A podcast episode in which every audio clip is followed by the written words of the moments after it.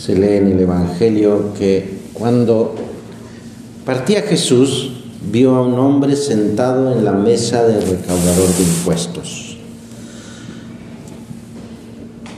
Este hombre se llamaba Mateo y Jesús le dijo, ven y sígueme. Mateo se levantó y lo siguió. Es así la historia de cómo Mateo, un recaudador de impuestos, eh, se vuelve en un seguidor de Cristo.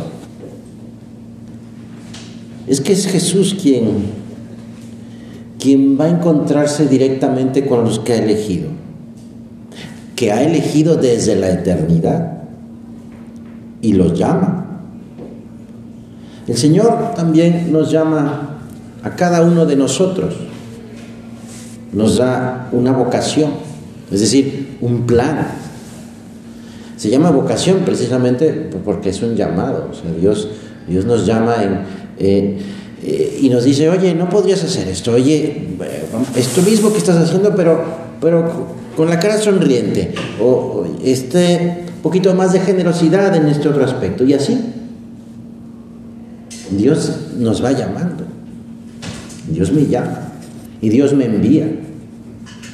Desde la eternidad nos ha, ha pensado en nosotros, pero no es un pensamiento así como intelectual, decir, ah, pues no, no, sino el pensamiento de, o sea, nos ha tenido en su cabeza, es decir, nos ha amado, desde la eternidad nos ha amado, ha pensado en nosotros para que vivamos como hijos suyos, aquí en la tierra, en este momento, en este lugar.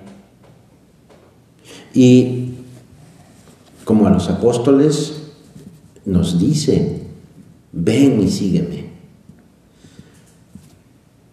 Quizá has escuchado o has visto, no, no has escuchado, no, no puedes escuchar una pintura, pero sí puedes verla, a lo mejor fotografías o si no, pues ya la, la buscarás en internet al rato. Ahorita no, al rato. Se trata de un cuadro que está en Roma, en la iglesia de San Luis de los Franceses, La vocación de Mateo, hecha por un gran maestro Caravaggio. Leví, llamado Mateo, publicano, cobrador de impuestos, considerado por los judíos como un pecador, porque sí era un pecador, porque el recaudador de impuestos se enriquece a costa del pueblo judío, traiciona a los suyos en favor de los romanos que los habían invadido. En esta pintura podemos ver, se encuentra eh, Leví y Mateo sentado en una mesa, en un cuarto cerrado, junto con otros hombres, está ahí sentado, quizás sus clientes o sus socios.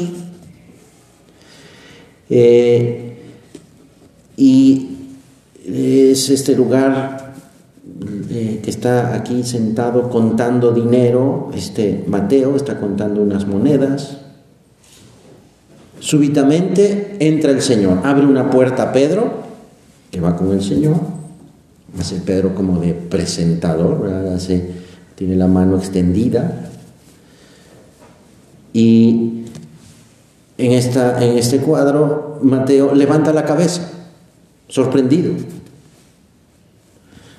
El artista, el pintor, tiene un estilo peculiar, personal, que es lo que precisamente lo ha llevado a la fama, que es utilizar la luz como elemento que no solamente para destacar en la pintura algo, subrayar algo, sino como protagonista. La luz es protagonista de, de este cuadro. Y es precisamente Jesús, Jesús que es la luz del mundo. La luz es símbolo de la gracia.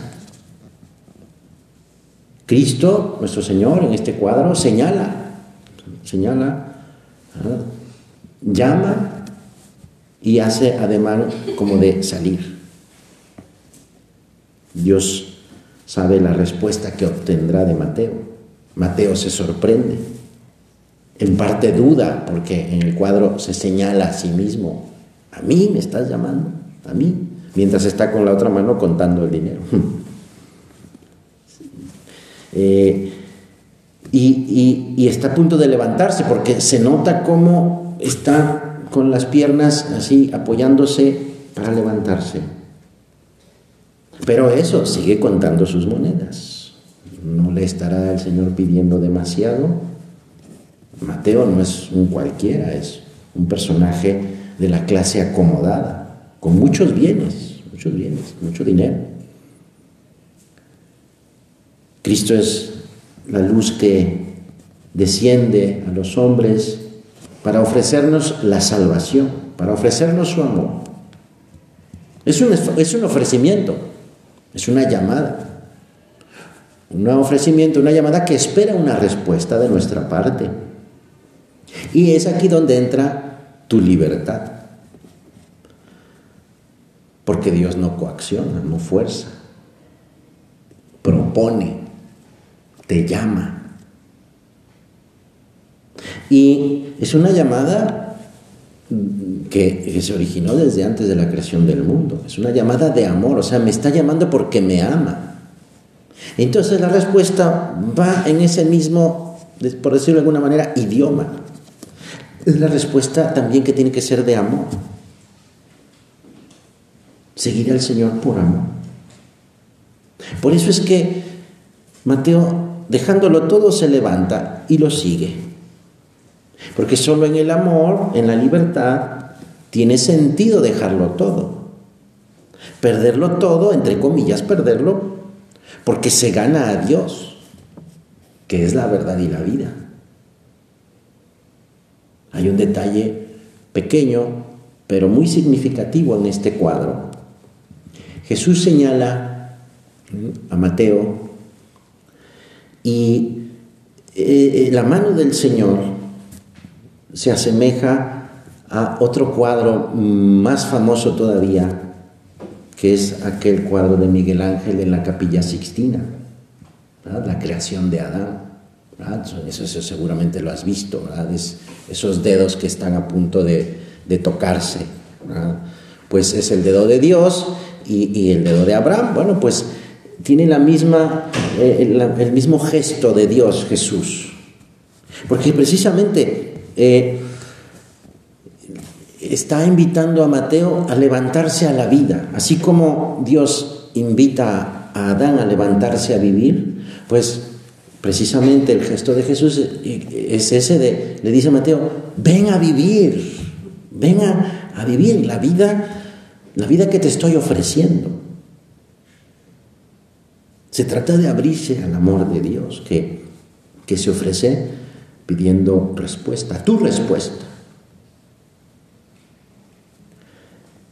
Eh, el Señor mm, hace, en el mismo cuadro se ve cómo, cómo está señalando, pero al mismo tiempo está a punto como de girarse para salir.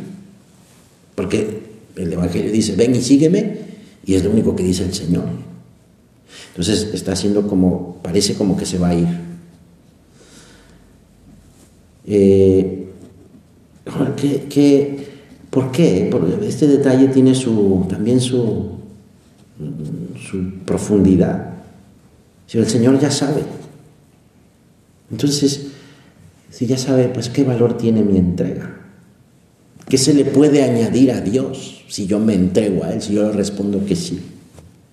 Es que no se trata de añadir nada, porque no se trata de decir, ah, bueno, Dios, tú me das y yo te doy. No, no, no, es, no es un juego de ganar o perder. Ah, ok, yo entrego esto y entonces tú me das aquello. No, no, porque estamos hablando de amor. Precisamente esa entrega amorosa. Y en esa entrega mm, que que Dios hace primero y que espera esa respuesta, también es esa entrega amorosa. ¿Estoy yo dispuesto a entregar? ¿Estoy, estoy, estoy dispuesto a entregar mi egoísmo, mi soberbia, mi pereza? Porque eso es lo que entregamos. Esas son las monedas que está contando Mateo. Eh, con demasiada frecuencia, por desgracia, nos detenemos en nuestras carencias, en lo que no tenemos. Y, no nos fijamos en, lo que realmente tenemos. Qué maravilla es considerar el, gran don de Dios. El gran don de Dios que somos sus hijos, somos sus hijos. Él nos ha amado aun cuando somos pecadores. Él nos ha salvado aun cuando somos pecadores. Así lo dice San Pablo. Es una gran deuda. Y, el modo en que nos ha salvado es tremendo en la cruz, dando su vida por mí, aun cuando yo soy pecador. Entonces eso nos lleva también a tratar de corresponder. Primero con agradecimiento y, y luego pues con toda, utilizando bien todas las gracias que Dios me da. Y es que se trata de hacer realidad un amor que existe desde la eternidad. Al, eh, al, entregarme yo en correspondencia a esa entrega de Dios. Escribió San Juan Pablo II, podemos decir que Dios primero elige al hombre en el Hijo, en su Hijo, en el Verbo, a participar de esa filiación divina. Y solo después crea el mundo. O sea, Dios nos amó desde antes. Dios primero nos pensó. Hasta los más mínimos rasgos de nuestro rostro incluso. Y luego, pues eso, nacimos, nos nos va llevando de la mano. Y el Señor nos va llamando, nos va llamando para recordarnos, para decirnos con una ternura infinita, tú eres mío, tú eres mío. Escribe, escribió después Benedicto XVI, quien elige a Jesús encuentra el tesoro mayor, la perla preciosa, que da valor y sentido a todo lo demás. Porque Él, Jesús, es la sabiduría, la sabiduría encarnada, que precisamente ha bajado y está conmigo para darme esa, esa vida suya, entonces quien recibe esa bondad, esa belleza, esa verdad, pues eh, entra con Él eh, en, esa relación, una relación que, donde, mm, o sea, lo, que vale para el mundo, pues no, es, es relativo, o sea, no, no es la utilidad o el éxito que el mundo me está anunciando por muchos lados sino que es otra cosa. Es una historia de amor. Es la historia de las misericordias de Dios.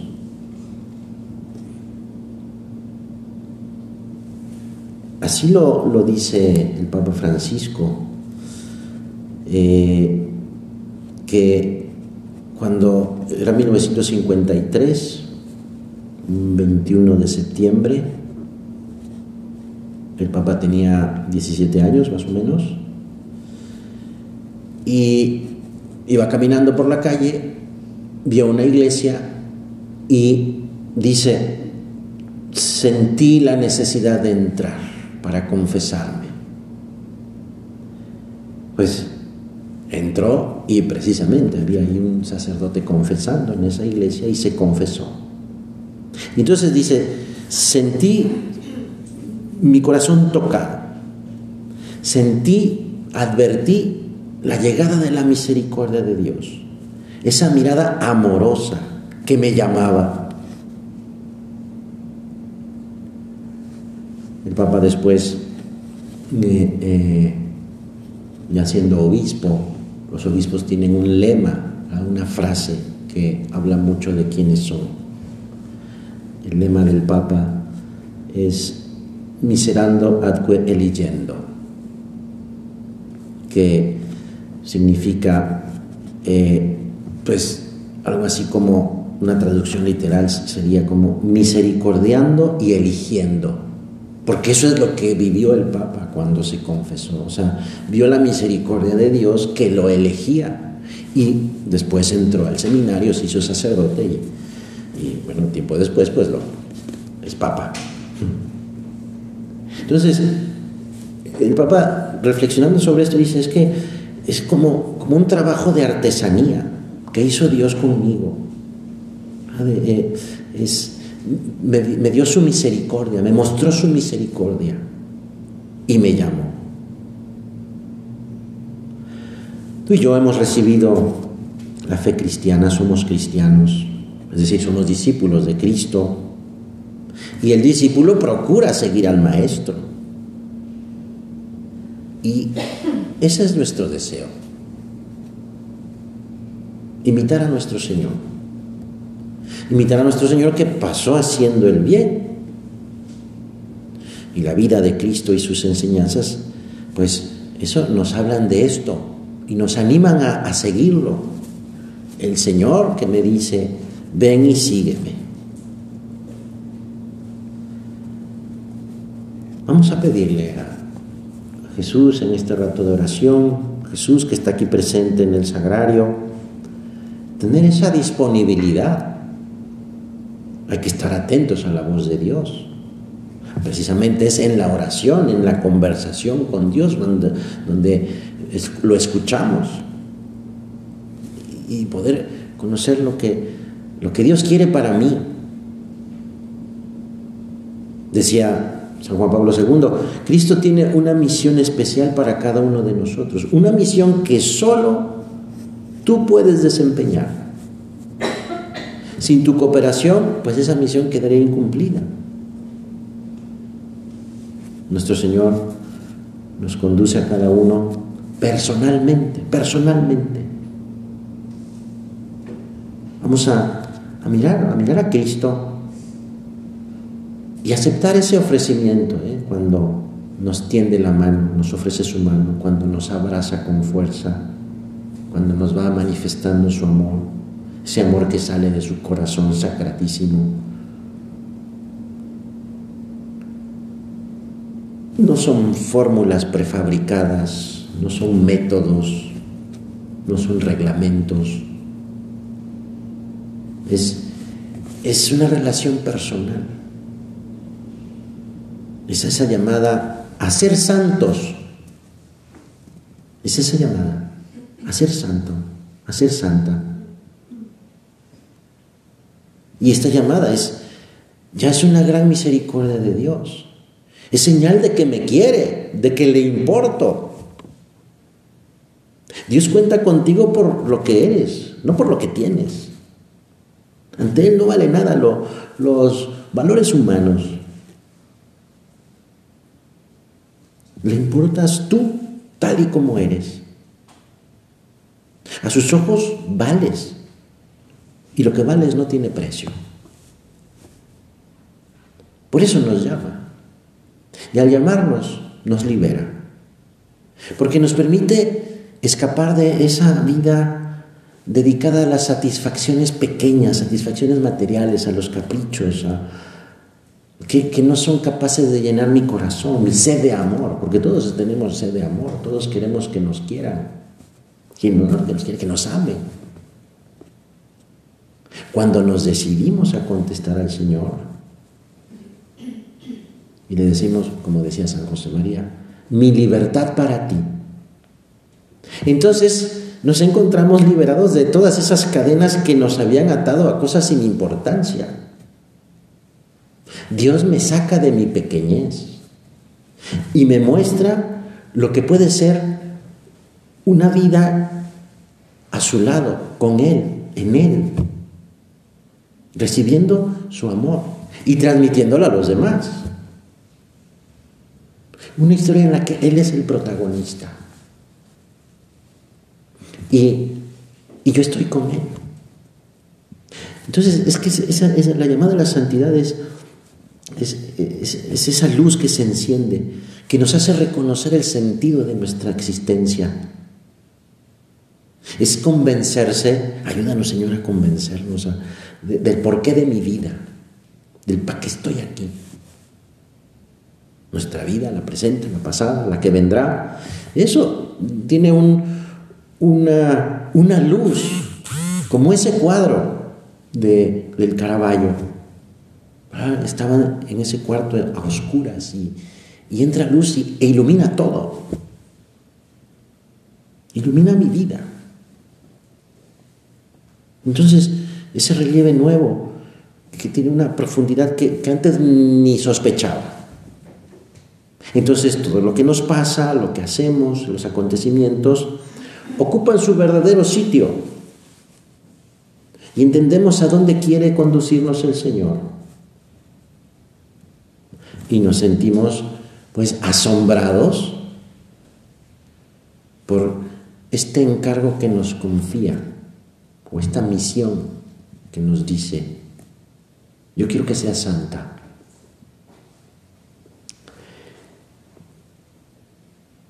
Y nos dice, mira, con tu vida haré cosas grandes. Serás feliz repartiendo felicidad. Por eso, por eso cuando, cuando Él pide algo, en realidad nos está ofreciendo un regalo, nos está dando, nos está dando un don. No somos nosotros quienes le hacemos un favor a Dios, por supuesto que no. Es Dios quien ilumina mi vida y la llena de sentido. Entonces, esta luz, esta llamada, me permite comprender que la importancia de mi vida no se mide por la grandeza humana de los planes que realizo. La grandeza divina se mide por esta relación que tengo con Él. Con Él y, y, que me va llevando de la mano a cumplir este plan que ha pensado desde antes de la creación del mundo para mí. Y lo ha pensado lleno de ternura, con amor. ¿Cómo debo responderle a Dios? Mira, no es chiste, pero es como Dios te da a entender, porque es verdad, sabiendo que Dios mismo nos va dando luces para que descubramos el modo concreto de buscar la santidad o sea, a cada uno nos va hablando en lo personal. Porque cada uno somos distintos, cada, alma es una historia.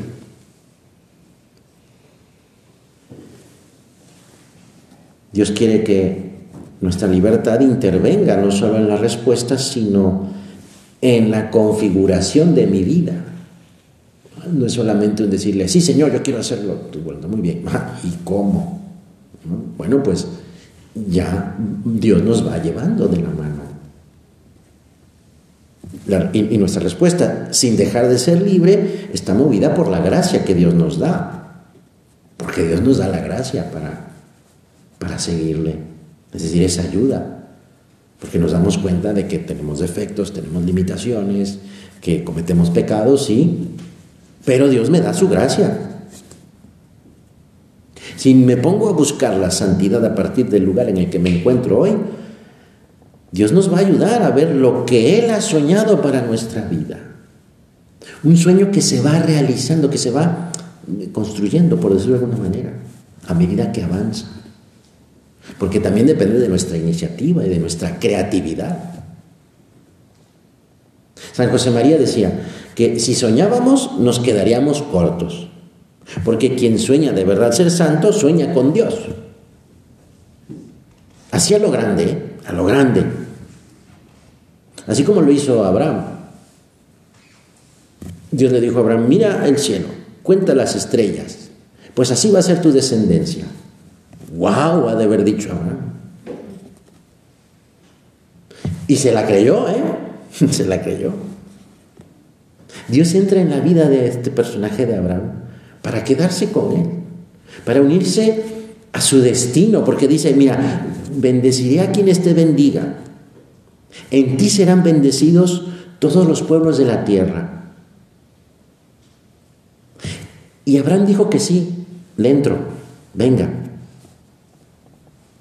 entonces se entrelaza la historia de Dios con la de Abraham, porque la historia de Abraham y la de Dios es la de Dios y la de Abraham, hasta el punto que Dios se presentará a sí mismo como el Dios de Abraham. Pues es eso, la llamada consiste en vivir con Él, en vivir con Dios. Más que hacer cosas especiales, se trata de hacerlo todo con Dios y todo por amor. Así le sucedió a, a Mateo. Jesús los eligió para que estuvieran con Él. Y solo después, dice el Evangelio, para enviarlos y predicar. Por eso también tú y yo, cuando escuchamos la voz de Dios, no, pensemos que, es una misión imposible que Él nos impone desde el Olimpo. No, no es no es que esté jugando ajedrez con nosotros. Es una, una invitación a meterme en su vida, a dejar que Él entre en mi vida. Es una llamada a permanecer en su amor. Y así desde el corazón de Jesús, desde, esa auténtica amistad, podremos llevar su amor al mundo entero. Él quiere contar contigo, conmigo estando con nosotros. O viceversa, Él quiere estar con nosotros contando con nosotros. Pues, claro, puede haber miedo, sí. Es lógico que haya miedo. Miedo que produce lo inesperado. A mí me llama Dios. ¿Y, ¿Y qué voy a hacer? ¿Y cómo voy a lograr la santidad? porque es un, es un sueño, es, es, un, es, una llamada que, que, nos supera, nos supera por todas partes. Es una, el miedo es una reacción humana de lo más común, que no hay que sorprenderse. Sería un error, eso sí, dejarnos paralizar por el miedo y no hacer nada. Hay que enfrentarse, en el buen sentido, enfrentarse con Dios, es decir, ponerse frente a frente a Dios. Pues eh, San Juan Pablo II comenzó su pontificado con esa invitación y que también la ha hecho suya el Papa Francisco. No tengas miedo, no tengas miedo. Abre de par en par las puertas a Cristo, las puertas de tu corazón a Cristo. Y luego se preguntaba Benedicto XVI, ¿acaso no tenemos todos de algún modo miedo si dejamos entrar a Cristo totalmente dentro de nosotros? Miedo de que Él pueda quitarnos algo de nuestra vida. Pues, pues no, porque quien deja entrar a Cristo no pierde nada, nada, absolutamente nada. Nada de, lo que hace la vida libre, bella, grande, hermosa. Pues Solo con esta amistad, la amistad con Jesús, se abre realmente todas nuestras potencialidades. Solo, con esta amistad, amistad con Jesús, experimentamos lo que es bello y lo que nos libera. Él no quita nada, lo da todo, lo da todo. Pues como Abraham, como Mateo, también nosotros nos sabemos no solo llamados, sino también acompañados, seguros de su ayuda, convencidos, convencidos de que quien comenzó en nosotros la obra buena, la llevará a cabo hasta el día de Cristo Jesús. Esto lo escribió San Pablo. Y sabemos que nuestras dificultades o obstáculos, aunque a veces sean difíciles o grandes, no, no tienen la última palabra. No tienen la última palabra. pues eh, vamos a, pedirle a nuestro Señor, ¿verdad? Esa, esa buena disposición. Y sobre todo también vamos a pedírselo a la Virgen Santísima, vamos a pedirle a la Virgen que nos, que nos enseñe a responderle a su Hijo, a reconocer esa mano misericordiosa de Dios en nuestra vida para hacer su voluntad en, en cada momento Díselo tú, yo también se lo digo. Queremos responder a, Dios como, como ella lo hizo, con ese hágase, hágase. En ese hágase en el que está volcado su corazón, su voluntad, su alma en hacer la voluntad de Dios plenamente. He aquí la esclava del Señor, hágase en mí según tu palabra. Que así sea.